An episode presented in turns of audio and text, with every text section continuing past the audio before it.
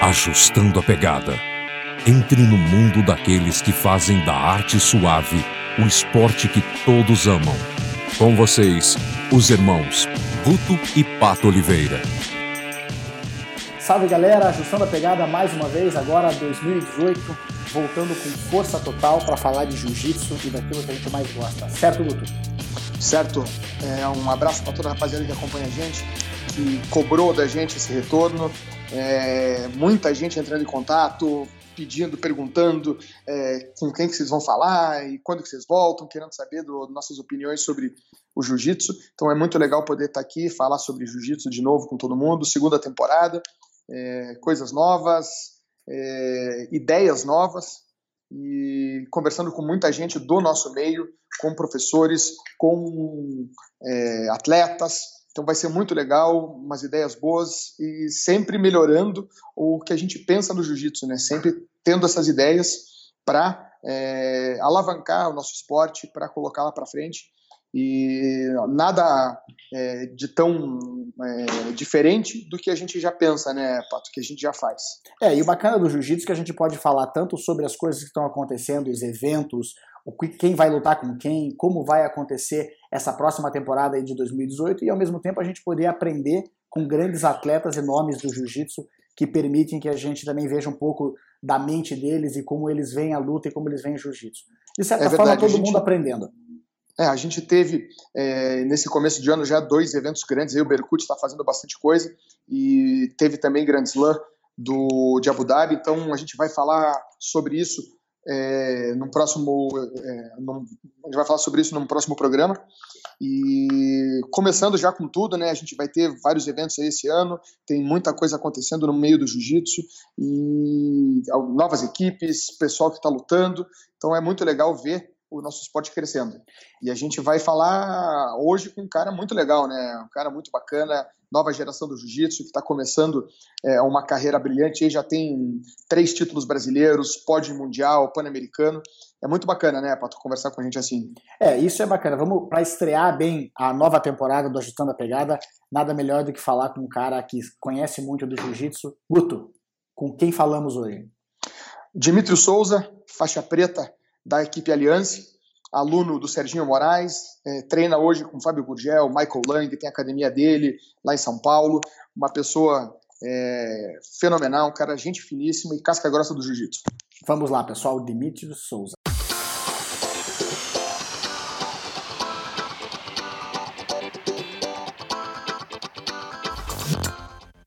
É isso aí, pessoal. Estamos de volta aqui no Ajustando a Pegada. Agora com o nosso entrevistado do dia hoje, uma, um casca grossa de primeira. Ele é o Dimitri Souza, faixa preta da Aliança, campeão, tricampeão brasileiro na faixa preta, é, campeão sul-americano, campeão, é, é, é campeão mundial já em outras faixas, na roxa, na marrom. Ele campeão europeu, campeão europeu no GUI, peso absoluto é uma fera brava, um cara casca grossíssima de primeira e um, uma figura que todo mundo conhece aí no meio do jiu-jitsu. Dimitri Souza, como é que você tá? Fala galera, fala Augusto, tudo bem? Pô, é um prazer estar aí com vocês. Show de bola. Dimitri, começando já, conte pra gente de onde que você é e como é que você começou no esporte. Cara, eu sou aqui de São Paulo, né? É, é, extremo leste, Itaquera, e eu comecei através de um convite de um amigo meu, num projeto social, sempre gostava de luta e apareceu esse convite, então foi um casamento perfeito e desde a minha primeira aula eu não, não parei mais. Com quantos anos você começou? Cara, comecei com, com 12 anos nesse, nesse projeto e, na verdade, treino, faço parte dele até hoje. E um dos meus professores está perto de vocês, né? Que é o Serginho Moraes. Sim, Serginho tá por aqui na Evolução Taiko Dida lá. Inclusive, já treinei com o Serginho várias vezes no camp do, do Shogun aí, cara, casca grossíssima também, gente finíssima, né? né? Tá, agora ele tá lá em Belém, né? Luta esse final de semana. Isso, exatamente, né? Luta oh, depois de amanhã. É. É, retomar o caminho das vitórias aí. Né, vamos fazer a torcida. Antes do jiu-jitsu, você fazia algum esporte antes? Você migrou pro jiu-jitsu? Como é que era? Nada, nada. Sempre gostei de luta. Já tentei, tentei procurar outros lugares para treinar, mas nada, nada firme. Não cheguei em uma academia ou algum, algum lugar que de fato tivesse algum tipo de luta, a aula em si. É, apenas, era apenas um admirador. Uhum. E me conte uma coisa, quando você começou o jiu-jitsu, você tinha ideia já que você ia fazer isso pro resto da tua vida? É, quando que você teve essa, essa noção assim, nossa, é isso mais ou menos que eu quero para minha vida? Cara, na verdade, essa noção ela veio próximo da faixa preta, né? Apesar de uh, ter começado a dar aula de faixa roxa, nunca foi um, um objetivo viver do jiu-jitsu, né? Uh, o jiu-jitsu era, é ainda algo que eu sempre amei fazer, sempre gostei de estar perto dos meus professores, da galera de treino, sempre achei uma energia sensacional. Então, o prazer de estar no tatame, estar ao redor dessa galera já já me preenchia demais, me fazia muito feliz. Então, é, eu gostava de estar no treino, eu gostava de estar na academia, eu gostava de estar com o pessoal. As coisas aconteceram e aí, no final da faixa marrom para faixa preta, quando eu ganhei o Mundial de Marrom, foi onde deu um. Pô, dá para viver disso, dá para chegar, os resultados estão vindo. E aí foi só estreitando ainda mais essa, essa ideia. Ah, bacana, né? E você sempre com a aliança, sempre treinando com toda a galera aí, né? Então, na verdade, eu treino com o Serginho de branca a preta, uhum. né? Eu uhum. sempre fui aluno dele. E eu vim para a Aliança, para o Fábio, de faixa azul. Uhum. É, é, no começo éramos Lotus, eu peguei o finalzinho da Lotus, Serginho era faixa roxa. De lá nós fomos para TT, e de lá o Serginho ficou até a faixa preta, e aí veio o rompimento da TT. A equipe Sim. acabou, e aí a galera tinha um vínculo muito próximo do Cobrinha, então o Cobrinha optou pela aliança e nós só seguimos, né? E melhor escolha que ele, pode, que ele podia ter feito. Ah, com certeza. Me diga uma coisa, dentro do jiu-jitsu, é, quem que é um, uma pessoa assim que você tem como um, um, um, norte, um ídolo, alguém que você se espelha? Cara, é, quando mais novo, e na verdade até hoje é um cara que eu gosto de ver muito lutar, é o Marcelinho, é, o jeito calmo, simples, sereno e, e eficiente em tudo que faz. É um cara letal, um cara que chega numa posição boa, dificilmente perde.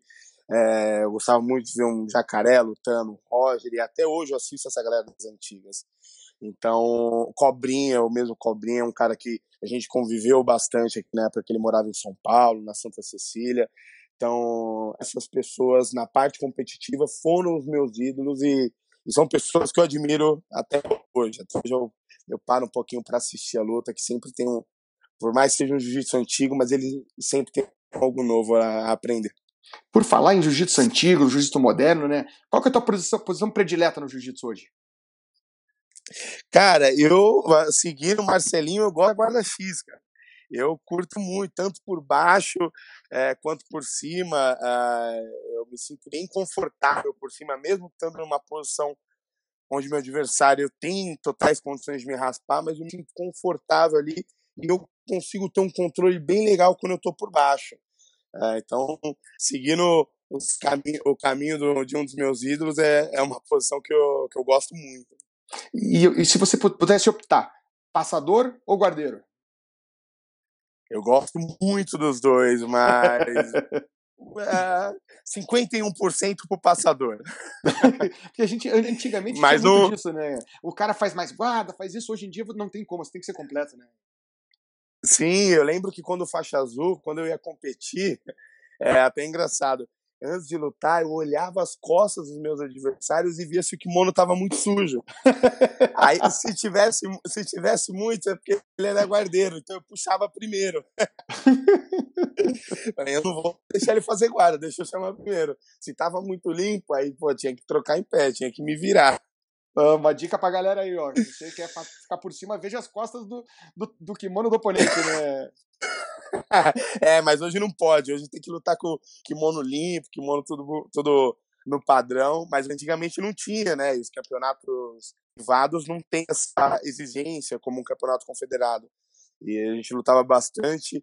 E, então eu sempre ficava prestando atenção em quem que ia lutar e ficava olhando nesses detalhes. Né, show de bola. Você falou de, de luta, né, Dimitrios? Você foi campeão brasileiro já de preta, europeu, é, pódio mundial, é, pan-americano. É, então, assim, muitas lutas, tanto nas coloridas como na preta. É, dentro de todas essas lutas, assim, tem alguma luta que você pode dizer assim, putz, essa luta foi a mais difícil da minha carreira? Cara, a luta mais difícil foi contra o Lovato. É, as duas lutas que eu fiz contra o Lovato, uma no Mundial, é, foi meu primeiro Mundial de faixa preta, eu fiz as quartas de finais com ele, acabei empatando a luta, na decisão dividida deram para ele, e a luta mais difícil assim foi aqui no foi aqui no, no em São Paulo. Foi no ano que o Lovato ganhou o absoluto brasileiro mas eu ganhei dele nas quartas. Eu abri 2 a 0 com uma raspagem e com 3, 4 minutos ele chegou nas minhas costas com um gancho. E eu defendi esse gancho nas costas, tipo, a luta toda. Eu saí faltando 40 segundos para terminar. Então eu fiquei seis minutos defendendo bola, defendendo o gancho e não pode tomar ponto, não pode tomar finalização e consegui sair e ganhei a luta. Mas, cara, foi uma guerra, foi uma guerra. E Ainda mais por ele é um cara que eu admiro bastante, é, porque eu acho ele super técnico. É, a forma dele de lutar, não tem grosseria, não tem nada na, na brutalidade, é tudo consciente do que está fazendo. Então, as duas vezes que, que eu lutei com ele, independente da vitória ou não, foram sensacionais. É isso que é legal, por isso que eu sempre pergunto, que a luta mais difícil não necessariamente é aquela que a gente ganha, ou aquela que a gente pede, né, foi a mais difícil, mas assim, é uma luta que você Sim. considera que, pô, foi aquela batalhada, né? Pô, foi uma guerra, o cara veio, botou aquele gancho, ficou ali, saiu, e um cara bom, um cara duro, um cara que tá agora migrou pro MMA, né? E, mas assim, pô, dentro do jiu-jitsu fez muito também, né? O cara é muito bom. Sim. É, continua é, tendo sucesso, né? Vem, é, vem ganhando suas lutas em MMA e ele tem uh, a minha forma de ver ele entende o jiu-jitsu de uma forma que eu também entendo, que a parte técnica ela vai sempre se sobressair. Então é um cara que eu admiro muito assistir lutar, sabe? A, a forma de pôr as posições, ele se portar dentro da luta, eu acho isso muito legal. Então, como você disse, independente da vitória ou não, foi um prazer imenso ter lutado com ele e com certeza foram minha, minhas melhores lutas, as duas. E na academia, quem que foi a melhor pessoa que você já treinou na tua vida, assim? pô, desde que você começou, tal, você passou por é, muitas pessoas treinaram com você. Quem que é aquele cara que você fala assim, cara, esse aqui foi o que eu, o melhor atleta que eu já treinei na minha vida, né? Cara, é, teve muitos. Ah, eu vou dizer um que hoje não tá mais com a gente, ele mora em Abu Dhabi, que é o Batista que é o Antônio Peinado, ele é um cara que eu vou te falar que eu evitava treinar, porque aquele cara que te deixava depressivo, ele te deixava depressivo. Uh, é que ele te batia você treinar, ele te batia de uma forma sem esforço que você sentiu nada, velho.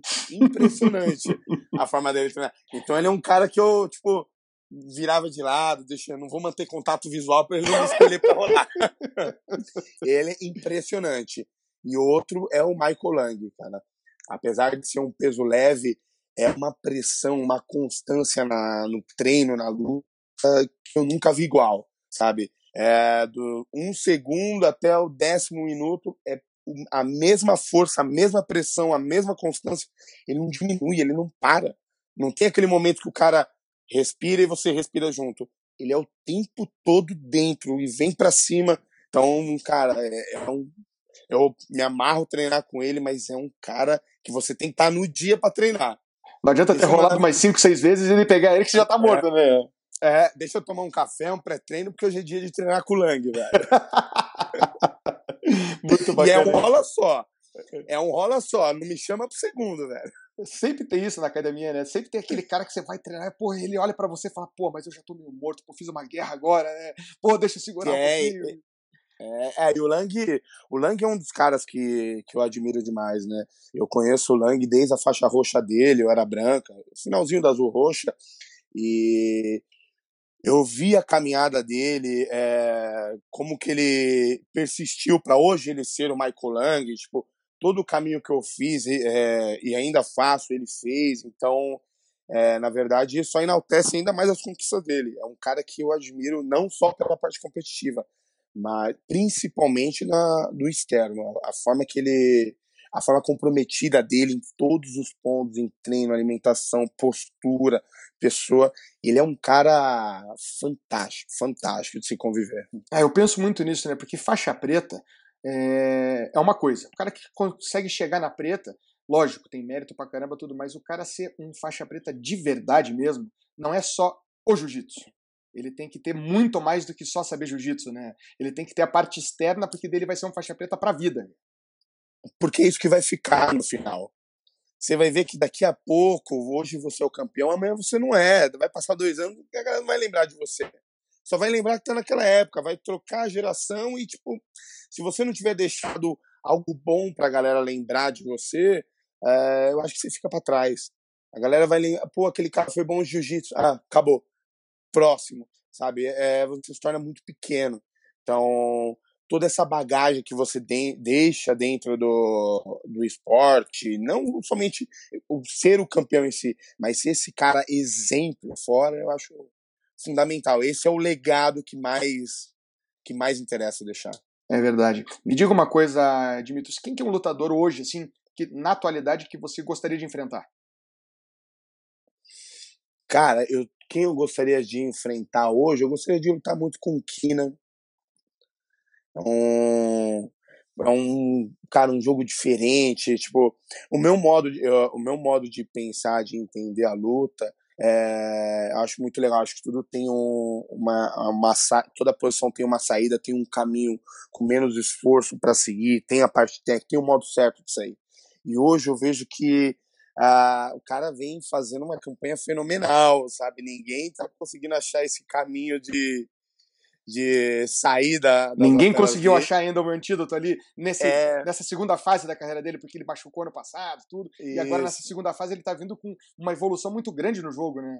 Demais. E é um cara que eu tenho vontade de lutar, sabe? Vontade de lutar com ele a todos várias vezes, o peso absoluto, próximo campeonato, sabe? Para aprender, para entender, para testar minhas posições, do jeito que eu penso, ver como que é a pressão dele, como funciona, sabe? Quando você é diferente você estar tá na academia o cara tentar fazer a posição com um cara que de fato faz. A questão é outro, o tempo é outro. Eu tenho muita vontade de, de lutar com ele. Legal. E na história do jiu-jitsu, assim, que muita gente já lutou, a gente teve muitos campeões, teve muita gente aí da, na história do jiu-jitsu que a gente até se espelha. É, historicamente, quem que é um cara que você gostaria de ter lutado ou de lutar é, das antigas? Quem que é o cara, assim, que, porra, que, não, que você gostaria de ter lutado na tua vida? Cara, eu vou falar que eu treinei com quase todos os meus ídolos, velho. É, já, tive já, tive oportunidade de treinar uma vez com o Marcelinho. É, treino com o Fábio diariamente, que é um treino sensacional. É histórico, tá? né? Você treinar é, com o Fábio, né? É um negócio muito bacana. É, isso, é, é, é inexplicável. Uh, com o Cobrinha a gente treinou bastante tempo. É, com o Jacaré eu já tive a oportunidade de treinar nos Estados Unidos. Um, um dos caras que eu assistia bastante também era o Roleta. Uhum.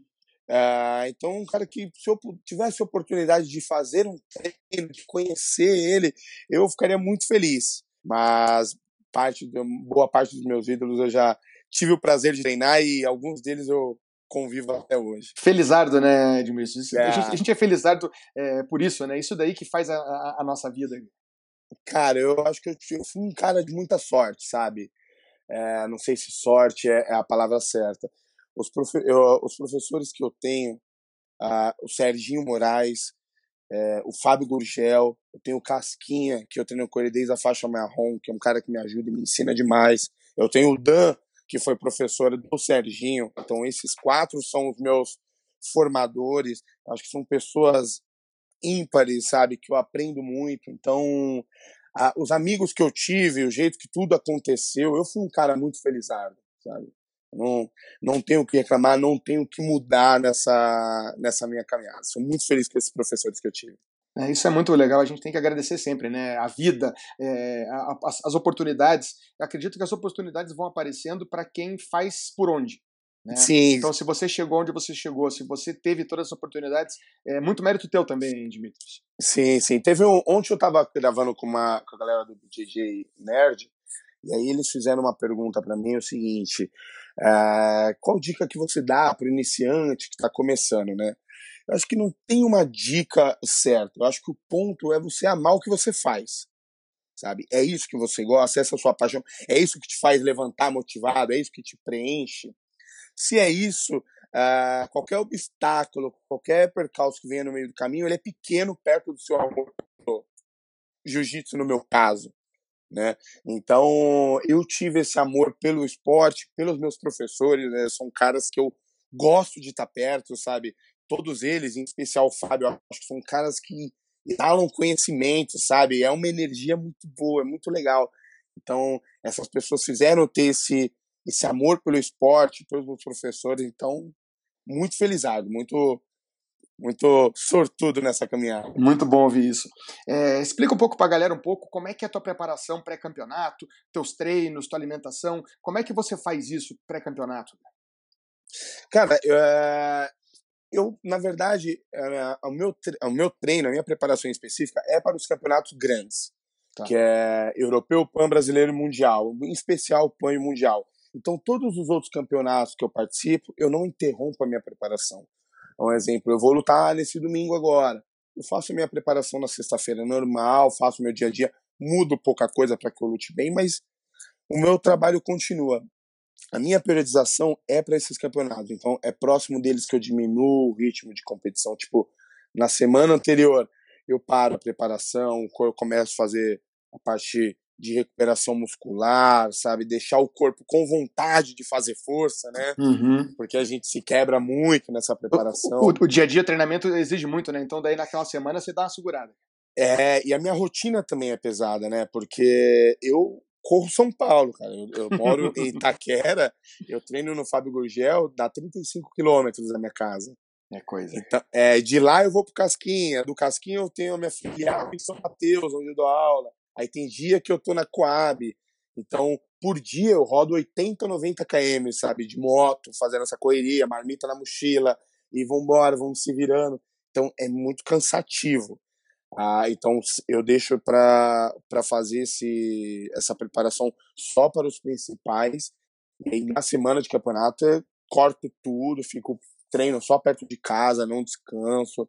Tento ficar o mais tranquilo possível para fazer um bom, um bom campeonato. Bacana. E, e quando você não está para campeonato, assim, não tem esses campeonatos, quando passa o Mundial, o teu dia a dia muda muito? É, você treina sempre? Como é que você faz isso? Na verdade, é, não tem como parar, não tem. Eu, eu, vou te falar, eu fico, se eu ficar dois dias sem treinar, no terceiro, eu tô me coçando aqui. Tô, caralho, o que, que eu vou fazer, velho? Por, por, mais que eu esteja de férias, não, não sei como que são os outros atletas, mas eu não consigo ficar sem treinar. É gostoso estar no tatame. O que eu faço, eu diminuo a intensidade do treino, eu treino com a galera mais leve, é, eu faço rola, intervalo outro, eu dou uma relaxada de fato. Eu, vou, eu já me divirto no treino mesmo na uhum. época de competição, mas eu me divirto mais ainda. E aí a gente dá aquela é, relaxada em todos os pontos, na preparação, na alimentação, recupera as lesões que, que a temporada trouxe, né? Uhum. O ritmo é, é, é um pouco intenso. É, hoje em dia o jiu-jitsu e os esportes em geral é, evoluíram muito, né? E eu estava conversando esses dias com a galera, a preparação em si, preparação física. Você vê não só o jiu-jitsu, mas todos os esportes é, muito mais profissionais na preparação física. Como é que você faz isso? Como é que é a tua preparação física para o jiu-jitsu? Cara, eu estava fazendo até o ano passado o levantamento de peso, né? O LPO. LPO. Que eu achei sensacional, muito bom. Eu senti uma diferença é, absurda na minha força, na minha explosão. Mas o ritmo de competições no final do ano fez eu machucar. Então eu parei um pouco, tanto que eu fiquei fora do europeu por conta disso. Estou me recuperando, fortalecendo meu ombro de novo, vou voltar a competir agora, mas a minha ideia é voltar para LPO. Então eu faço levantamento de peso duas a três vezes por semana, segunda, quarta e sexta. E de terça e quinta, é, eu tenho um box aqui próximo de casa, próximo de Taquera, e eu faço um funcional, alguns estímulos, mas mais voltado para o cardio, sabe? Tá. Um trabalho mais de resistência, que esse treino do LPO não tem. Né? Uhum. São é, séries curtas, peso de médio a pesado, treinamento de explosão. Então eu tento trabalhar outros estímulos de terça quinta. Mas normalmente faço a preparação de segunda a sexta, e aí vou aumentando a carga, vou trocando os estímulos de acordo com o que vai é, apertando, a data vai ficando próxima da competição. É, antigamente, né, o pessoal antigamente, década de 80, 90, o jiu-jitsu sempre serviu como um, uma base para o MMA e a gente vê muitos atletas do jiu-jitsu migrando. Você tem essa ideia no futuro? Nenhuma, nenhuma, eu, eu, eu acho que isso é uma coisa ah, que tem que nascer com o cara no primeiro momento, sabe? Eu pego o Serginho, ah, não tenho o que falar como atleta de jiu-jitsu, mas ele Cara, ele sempre gostou de porrada, sabe? Ele sempre. as brincadeiras dele já eram assim dentro da academia, sabe? É, ele sempre gostou de treinar, ele sempre gostou daquele desafio. Tava rolando uma aula de Muay Thai no box do lado, ele sem treinar, ele ia lá e treinava, se era porrada do cara. Competiu um paulista Muay Thai treinando um mês, ganhou um paulista de Muay Thai. Caramba! Então, isso é algo dele. Então, a migração dele pro MMA foi natural né? Uhum. Mas eu não, eu não tenho isso comigo. É, o jiu-jitsu me preenche demais, então eu não me vejo. Sei lá, um desafio futuro, uma boa proposta, talvez, não descartaria. Faz parte da vida do, do, do atleta em si. Mas não me vejo, não me vejo. Ainda mais o jiu-jitsu evoluído do jeito que está, é, com eventos profissionais e você conseguindo sobreviver e viver do, do, do jiu-jitsu, né? Sim, uh, os eventos hoje tá vindo com uma ideia legal. A gente tem um exemplo do, do ACB que rolou esse final de semana, Isso. na sexta-feira passada. Eu vou estar tá lutando esse, Berkut. Ah, que legal. É, até próprio dentro da academia, o modo que o Fábio hoje está trabalhando a gestão da, das filiais da Aliança. Uhum. Então, o jiu-jitsu hoje é algo muito não não vou dizer muito, mas bem rentável, algo que te faz ter uma qualidade de vida que você almeja. Eu acho que não tem eu enxergo que não tem a necessidade dessa ida, dessa migração para MMA para você atingir o padrão de vida que você deseja. Antigamente era muito uma, isso, né? É, talvez uma realização pessoal. Eu tenho vontade de lutar. Legal. Quem tem essa vontade tem que ir. Não é minha vontade. Eu tenho a minha realização em outros pontos. E eu acho que o, o jiu-jitsu em si, do jeito que está caminhando, é, preenche todos esse, esses meus desejos. Bacana. É, e uma, uma curiosidade que é, é nova que a gente está colocando aqui, algumas coisas é, fugindo um pouquinho desse do dia a dia. É, se não existisse jiu-jitsu na tua vida, o que, que você faria da vida? Eu seria. Eu, cara, eu treinaria algum outro tipo de luta. É, judô. Acho que judô, porque na época, antes do jiu-jitsu, eu treinava, eu brincava de capoeira, que eu tinha os meninos que treinavam aqui, e eu já estava procurando academia de judô. Uhum. Né? Eu tinha até achado, meu pai tinha ido comigo, mas acabou, o horário não estava batendo, estava naquele enrosco. E aí pintou aquele meu amigo que me convidou e levou eu nesse projeto social. Uhum. Então, se não fosse o jiu-jitsu, seria o judô. Se você, tirar o, se você tirar o judô, a gente vai achar outra modalidade, mas acho que seria dentro do esporte mesmo. E hoje em dia, você tem algum esporte que você gosta de praticar, assim, é, como hobby? Você gosta de algum, de algum hobby, alguma coisa diferente? Cara, em esporte, tudo muito próximo. Eu curto demais sem kimono, né? Uhum. É algo que eu faço para dar uma, até uma relaxada no corpo, mas 100% de jiu-jitsu, cara. é, 100%. Nós do jiu somos assim, né? O negócio é interessante. É, como pega a gente, né? É, minha profissão é jiu-jitsu, meu hobby é o jiu-jitsu, meu estilo de vida é o jiu-jitsu, é... essa é a resposta para muitas. Olha, 100% das pessoas que a gente conversou é, até hoje aqui no podcast é, falam isso, é jiu-jitsu, é jiu-jitsu 100%, não tem como. Não tem, essas pessoas são as pessoas que amam de fato é, o que fazem, então eu acho que é, é difícil você se enxergar fazendo outra coisa é sabe? É Isso te, te, preenche tanto que você não consegue, você não vê uma, uma lacuna que esteja aberta. Não, aqui poderia ser esse. Não dá, não tem. é uma escolha, né? Você escolhe o jiu-jitsu, né?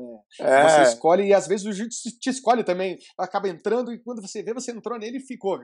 Acabou. Quando você vê, já se passaram 15 anos treinando, sabe? Exatamente. Eu, é, os meus amigos perguntam: ah, mas você não vai mais jogar bola comigo? Ah, vamos jogar um tênis. Cara, eu tive que abrir mão de todos os outros esportes para ficar só no jiu-jitsu. Porque senão não vai. E, é, é o jiu-jitsu, ele preenche, e, né? É, e não é nem que você tem que abrir é, naturalmente isso acontece. Ah, num, o, o, restante não casa, pô, nem no meu caso. Pô, vou jogar uma bola de final de semana. Primeiro que eu sou ruim, muito ruim de futebol. É, e outra, que se eu soubesse jogar, segunda-feira eu tenho que treinar. Eu não posso correr o risco de, de me machucar. Já tive experiência de eu tentar jogar bola e machucar uma perna, sabe? É, a galera vai jogar um futebol numa quarta noite. Pô, quarta noite eu tô dando aula, tô treinando, tô na. Não, não casa, não, não, não, não dá para colocar no. Qualquer espaço que a gente tem na agenda, a gente quer treinar. Jiu-jitsu. Exatamente. Qualquer espaço. Pô, hoje eu não tenho um cliente lá no final do dia. Pô, mas dá pra pegar o treininho das sete, né? Pô, é, que bom, pô, legal, é, tal. É, duas horas da manhã vai ter o futebol. Ah, legal, mas se eu posso duas horas da manhã jogar futebol, eu poderia treinar, né? Puta, não vai dar porque eu vou ter que ir pro jiu-jitsu. é muito bacana, né? E perguntando é. aí, Dimitri, você falou que você não lutou europeu porque, por causa da lesão que você teve no final do ano, teu corpo. Sim. Agora já, já voltou, já tá com tudo. É, esse campeonato que você vai lutar agora, como é que tá isso daí?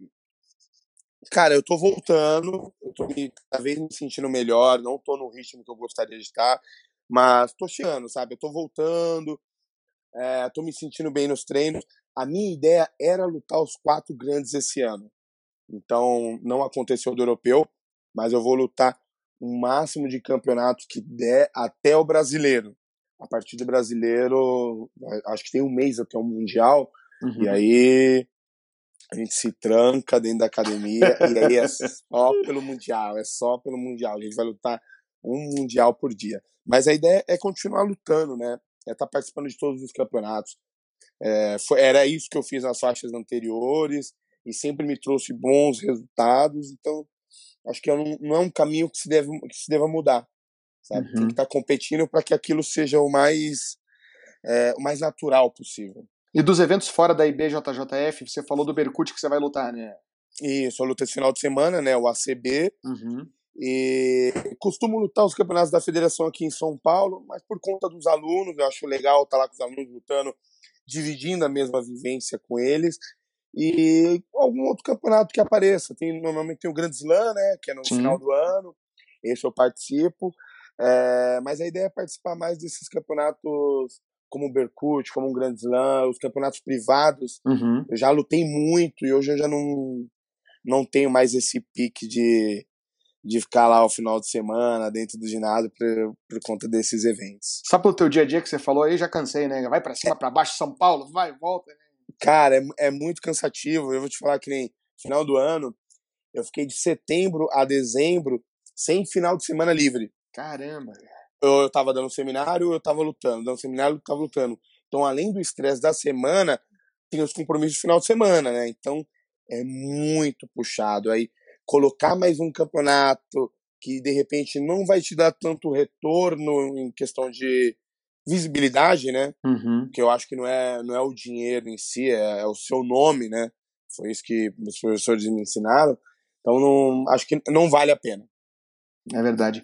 Dimitris, queria te agradecer a oportunidade de falar contigo, aprender um pouco sobre esse teu dia a dia, conhecer um pouco mais da pessoa que é você por trás desses títulos, por trás de, de tudo isso que você conquistou. E queria que você deixasse um recado para a galera aí, manda um abraço, deixa um recado para todo mundo aí que quiser te, te, te, encontrar nas redes sociais, fazer seminário com você, manda um recado para a galera aí. Cara, primeiro, obrigado pelo convite. Foi um prazer estar fazendo essa esse bate-papo aqui com vocês, muito legal. É, espero que tenhamos outras oportunidades a gente a gente sentar e conversar novamente. É, nas minhas redes sociais, sempre Dimitri Souza, e eu tô vindo com um projetinho novo, tô criando um site meu. É, acho que até o final de fevereiro vai estar no ar, que é o dimitriosouza.com.br. E nele vou, vou estar com um blog contando como funciona o meu dia a dia, como que, como que anda o lance das competições, a preparação para o Mundial, é, como que eu entendo um pouco do jiu-jitsu, comentando algumas coisas que vão estar tá acontecendo na atualidade.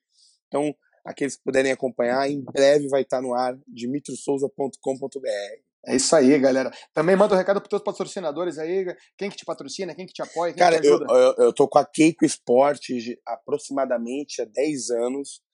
Uh, e tô com a Buterre, acredito que uns 5, 6 anos também. Bacana. É, são as duas marcas aí que me dão uma grande força, meu. Só tenho a agradecer. E a galera que cuida do, da preparação externa, né? Hoje eu tô com a Nicole, minha preparadora, Carolina Germano, a nutricionista, e o Horácio, lá o irmão do Fernando Reis, que também me dá uma grande força na, no trabalho de preparação física. Isso é muito legal, né? A gente, tem, a gente tem que agradecer, né? A gente falou agora isso.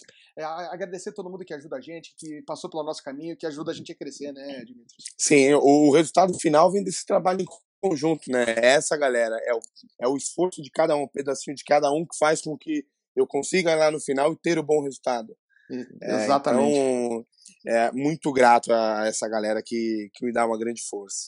Dimitros, boa sorte para você domingão lá, boas lutas, que você consiga se preparar bem aí para chegar com tudo no Mundial. Obrigado e energias positivas. Domingo valeu. é dia de fazer força. Perfeito. Dimitrios, um grande abraço. Valeu. Valeu, tchau, tchau. Tchau, tchau.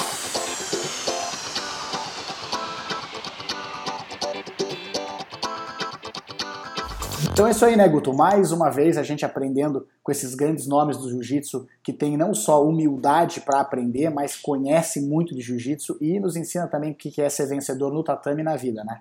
Pois é, você vê o Dimitrios aí, ele tem um nome muito forte já e está sempre buscando melhorar, sempre buscando treinar, sempre é, com essa humildade que a maioria dos grandes lutadores tem. A gente tem lutadores de tudo quanto é nível, tudo quanto é estilo, mas a gente vê isso daí dentro do nosso esporte e vê que as pessoas procuram melhorar como ser humano, né? Não, de nada adianta você ter um título, ter medalha, tudo e não fazer diferença na vida dos outros.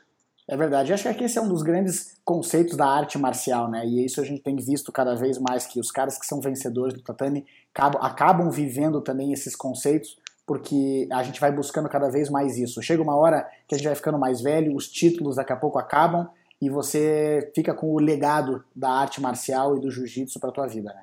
Pois é, o que, que você vai deixar aqui nessa vida, né? O que que, como é que as pessoas vão se lembrar de você? O que, que você vai fazer de diferença? Você viu o Dimitrios falando aí das pessoas que ele já treinou, pô, já treinou com cada casca grossa e cada um fez uma diferença na vida dele, fez uma diferença na carreira dele, diferença no jiu-jitsu dele. Então, é isso daí que fica, né? Quando você treina na tua academia, qual a diferença que você vai fazer para os teus é, colegas de tatame? Qual a diferença que você vai fazer para aquela pessoa que está ali do teu lado? Aquela resenha pós-treino, o que, que, você vai conversar? Você que é um graduado, você que é um professor, é, qual a diferença que você vai fazer para os teus alunos? E eu vejo muito isso dentro da, da academia, né?